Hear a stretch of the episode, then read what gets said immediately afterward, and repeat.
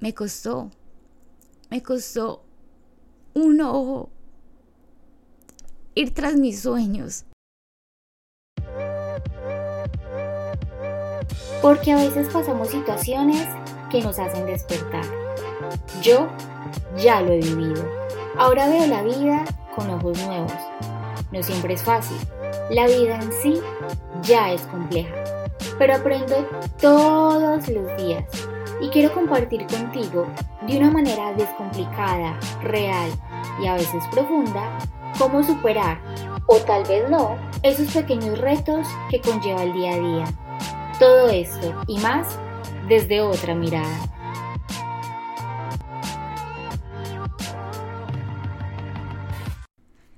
Hello, hola mundo. Bienvenidos a este primer episodio de Desde otra mirada podcast. Yo soy Cami Barrera, la voz que estarán escuchando detrás de este podcast. Y estoy súper feliz de estar aquí grabando este primer episodio. No saben lo mucho que dudé en hacer esto. No sabía si valía la pena o no. De hecho, todavía lo estoy dudando. Pero bueno, después de sobrepensar demasiado la situación, aquí estamos. Así que empecemos. la idea de este primer episodio es presentarme, contarles un poquito quién soy yo, un poco de mi historia de vida y el por qué he decidido empezar este podcast. Así que, sin más rodeos, empecemos. Como les dije al principio, mi nombre es Camila Barrera, pero realmente me gusta que me digan Cami. Si me dicen Camila, siento como si me estuvieran regañando. Así que Cami, por favor, Cami.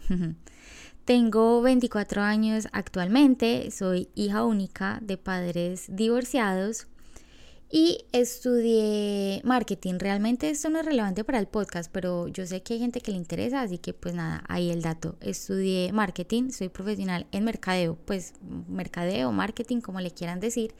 Lo estudié en Colombia y actualmente estoy viviendo en España. Estoy haciendo un máster en estrategia de marca. Y realmente esto último se los cuento es porque yo llegué a un punto bastante crítico en mi vida en donde me cuestioné qué estaba haciendo yo para lograr esa vida que tanto quería. Yo siempre había soñado con vivir en Europa. Yo cuando era pequeña logré vivir un tiempo corto en Italia con mis papás cuando todavía estaban juntos. Y yo sabía que yo quería volver. Yo sabía que yo quería volver. Yo sabía que mi sueño era vivir en Europa. Pero realmente no estaba haciendo nada para lograr eso. Entonces, nada más, ya ahorita les cuento un poco pues de esa historia de vida mía, pero llegué a un punto crítico en donde yo dije, ok, ¿qué estoy haciendo yo para lograr esa vida que tanto me sueño? Y pues nada, empecemos desde el principio. Resulta que soy una persona diabética. Bueno, en realidad no soy. De hecho, actualmente estoy trabajando en cambiar esa frase eh, de que no soy diabética, sino que tengo diabetes, porque el hecho de ser diabética me define como persona y realmente la diabetes no me define como persona. Así que, nada, tengo diabetes, mejor. tengo diabetes desde los 10 años. Es diabetes tipo 1, de esa que mm, uno se inyecta insulina.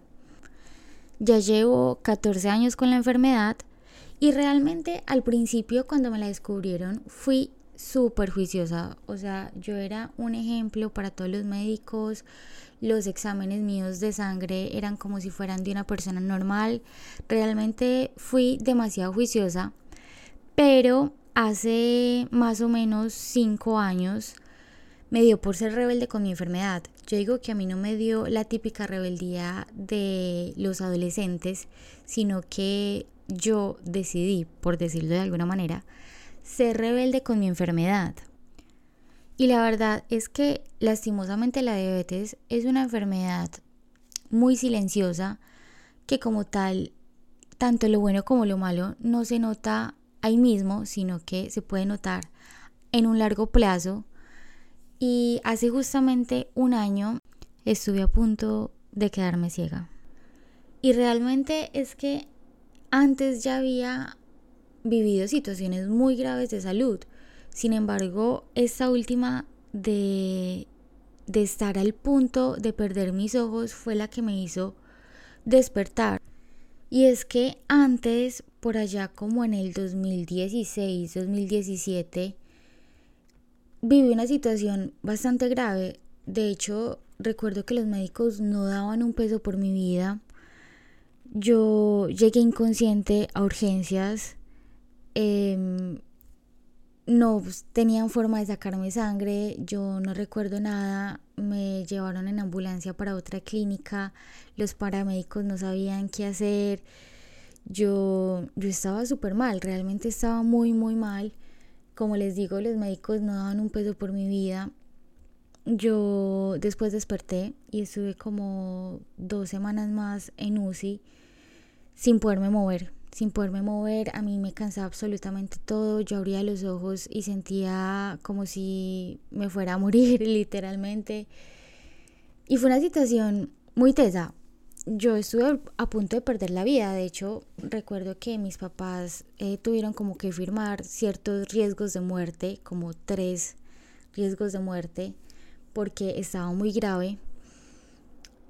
Y la verdad es que en medio de esa situación, aunque fue muy dura, aprendí mucho. Aprendí mucho, aprendí a valorar muchas cosas porque mm, después de que salí de UCI, yo, yo tuve que aprender a hacer muchísimas cosas, yo tuve que volver a aprender a, caminar, a comer, a, peinarme, a cepillarme, porque había perdido muchísima movilidad. Y, y aprendí a ser súper agradecida con la vida, aprendí a agradecer esas pequeñas, grandes cosas que tenemos todos los días, pero realmente no nos damos cuenta aprendí a valorar, oh my god, aprendí a valorar mis piernas, el hecho de poder caminar, el hecho de poder comer, de tener una comida. Recuerdo mucho una experiencia de mi primer desayuno después de, de no recuerdo cuántas semanas sin comer. Y eran unas galletas integrales con queso, o sea, la cosa más sencilla del mundo, pero yo decía, wow, creo que este es uno de los mejores desayunos que he tenido en mi vida. Era la sensación de poder volver a sentir comida en la boca y sentir que, puedo comer, que, que eso es vida para mí. Y aunque si bien esta experiencia que ya fue hace unos cuantos años, me dejó muchísimos aprendizajes, realmente lo que me hizo despertar y hacerme cuestionar sobre la vida fue lo último, lo de mm, lo que me pasó hace un año, de que casi me quedo ciega, de que estuve a punto de perder mis ojos. Y es que no es nada fácil cuando te enfrentas a un diagnóstico en donde te dicen te estás quedando ciega y si no actúas ya en cualquier momento puedes perder la vista, en cualquier momento te puedes quedar sin tus ojos. No es fácil imaginarse una vida sin ojos, o sea, sin vista, una vida ciega. Yo realmente me hacía la pregunta, Dios, me voy a quedar ciega, voy a perder mis ojos. Oh my God.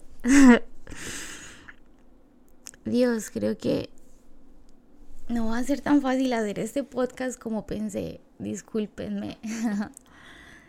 Pero bueno, el caso es que no es fácil, no es fácil cuando uno se enfrenta a una alta posibilidad de no volver a ver en tu vida. Realmente llegan muchísimas preguntas, uno se empieza a cuestionar un montón de cosas.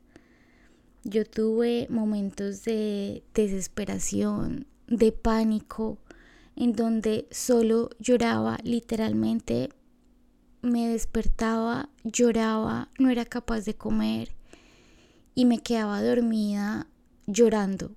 Y así estuve por muchos días, por, por la incertidumbre y por el miedo de qué es lo que iba a pasar, que, que podía suceder. Y, y enfrentándome al hecho de que es que en cualquier momento me puedo quedar ciega. Pero en mi caso, lo que más me ganó fue ese sentimiento de culpa, ese sentimiento de decir, jue madre, es que llegué a esta situación de estar al punto de quedarme ciega por mi culpa. Es que la única responsable de que yo esté hoy aquí soy yo. Yo me preguntaba, ¿en qué momento me dejé de querer tanto y me hice tanto daño para yo estar hoy al punto de perder mi vista? Y lo digo porque para los que de pronto no saben, cuando una persona diabética se deja de cuidar o tiene niveles de azúcar eh, muy altos en sangre por un tiempo muy prolongado, es cuando pasan ese tipo de cosas. Entonces es por eso que yo digo, ¿en qué momento me hice tanto daño yo? ¿En qué momento me dejé de cuidar? ¿En qué momento me dejé para último lugar? Y, y como que, ¿en qué momento me dejé de querer? ¿En qué momento me dejé de amar para, para llegar hasta acá? Y yo creo que da más frustración cuando caes en cuenta de todo eso, pero realmente ya no puedes hacer nada, ya, ya no puedes devolver el tiempo y cambiar los hábitos, cambiar tantas cosas que me hubiera gustado cambiar para no estar en esa situación, pero realmente ya no se puede, realmente ya me toca aceptar esa situación sí o sí, no puedo cambiar absolutamente nada. Y frustra y da, da rabia, me da rabia conmigo misma, me daba rabia conmigo misma. Pero de una u otra manera me tocó aceptarlo. Sin embargo, me prometí a mí misma que si yo lograba salir de esa situación, si lograba salir con mis ojos bien y si podía seguir viendo, no solo me iba a empezar a poner a mí como prioridad y en primer lugar, no solo me iba a empezar a amar y a empezar a fortalecer ese amor propio, sino que me prometí a mí misma a empezar a tomar acción para tener esa vida que tanto había soñado. Como les dije al principio, mi sueño siempre fue vivir en Europa. Y adivinen qué. Sí, sí estoy viviendo en Europa. Como les dije al inicio de este episodio, estoy viviendo en España. Pero solo con un ojo. Me costó. Me costó un ojo ir tras mis sueños. Ay, Dios mío. wow, perdónenme, de verdad, lo que les dije ahorita, no pensé que hacer este podcast me fuera a mover como tantas emociones dentro, pero realmente no, no ha sido nada fácil.